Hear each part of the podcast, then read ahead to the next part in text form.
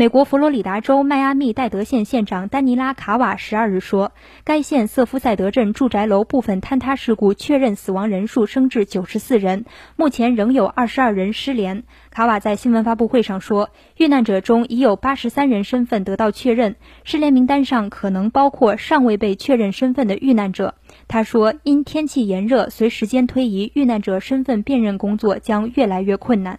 据美国媒体报道，救援人员已经抵达坍塌建筑的地下车库，那里车辆严重受损。鉴于无望找到幸存者，救援人员已于七日停止搜救。事故现场工作重点转为挖掘遇难者遗体和清理废墟。六月二十四日凌晨，滨海小镇瑟夫塞德的一栋十二层住宅楼发生局部坍塌，事故楼房共有一百三十六套住房，其中五十五套在坍塌中损毁。新华社记者美国华盛顿报道。